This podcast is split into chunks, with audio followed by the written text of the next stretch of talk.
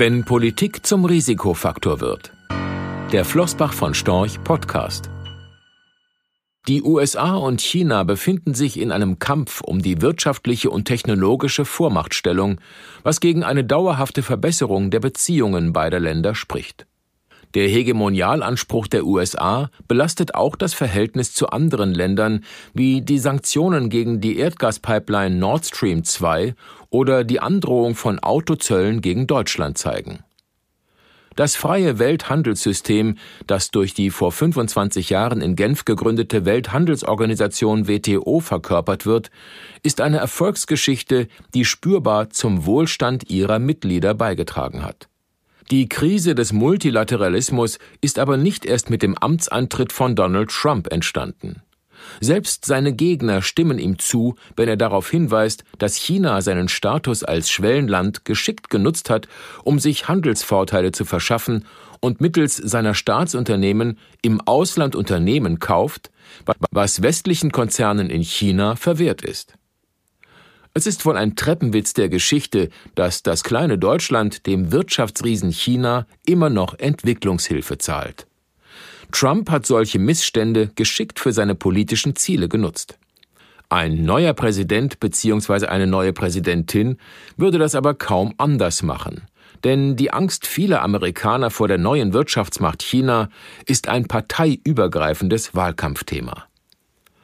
So könnte eine neue bipolare Weltordnung und eine weltweit steigende Tendenz zum Protektionismus die 20er Jahre zu einer Dekade der Deglobalisierung werden lassen.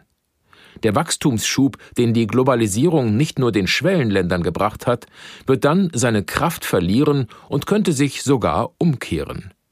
Die Folgen wären ein Rückgang der globalen Wachstumsraten, gepaart mit einem Anstieg der Inflation. Ein anhaltender, kalter Wirtschaftskrieg würde allerdings keiner der beiden Weltmächte bzw. ihren Staatschefs helfen. Xi Jinping braucht ein prosperierendes China, um den sozialen Frieden zu wahren. Trump braucht Wachstum und Jobs, um wiedergewählt zu werden.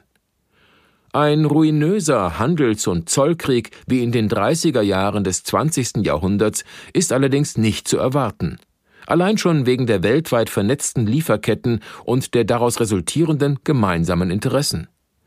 Ein handelspolitisch bedingter Wachstumsdämpfer ist aber einzukalkulieren.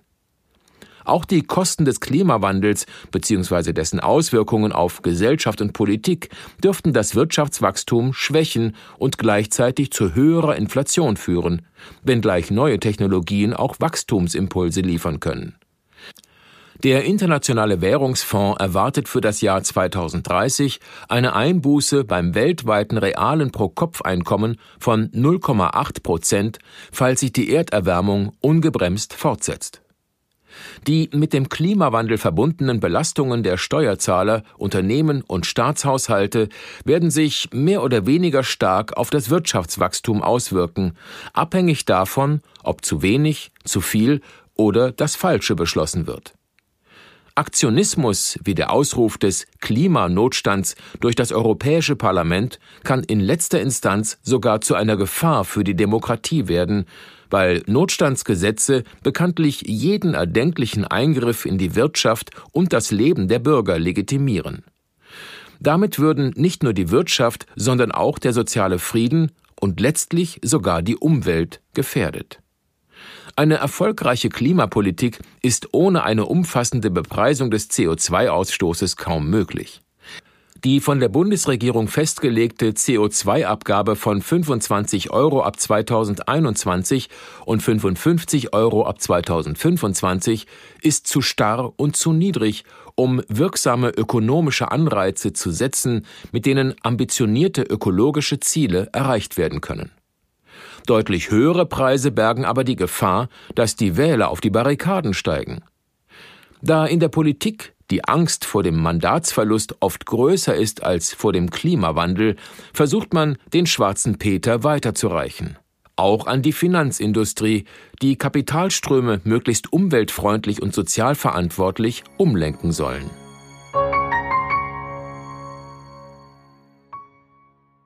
Rechtlicher Hinweis Diese Publikation dient unter anderem als Werbemitteilung. Sie richtet sich ausschließlich an Anleger mit Wohnsitz bzw. Sitz in Deutschland. Die enthaltenen Informationen und geäußerten Meinungen wurden mit großer Sorgfalt erstellt, die tatsächlichen Entwicklungen können aber erheblich hiervon abweichen. Die enthaltenen Informationen und Einschätzungen stellen keine Anlageberatung oder sonstige Empfehlung dar. Sie ersetzen insbesondere keine individuelle Anlageberatung. Angaben zu historischen Wertentwicklungen sind kein Indikator für zukünftige Wertentwicklungen. Relevante rechtliche sowie weitere Unterlagen zu Flossbach von Storch Fondprodukten sind auf der Webseite www.flossbachvonstorch.de abrufbar. Die in dieser Veröffentlichung enthaltenen Inhalte dürfen nicht ohne die schriftliche Zustimmung der Flossbach von Storch AG vervielfältigt oder verwendet werden. Umfangreiches Glossar zu Themen und Begriffen finden Sie auf www.flossbachvonstorch.de slash Glossar.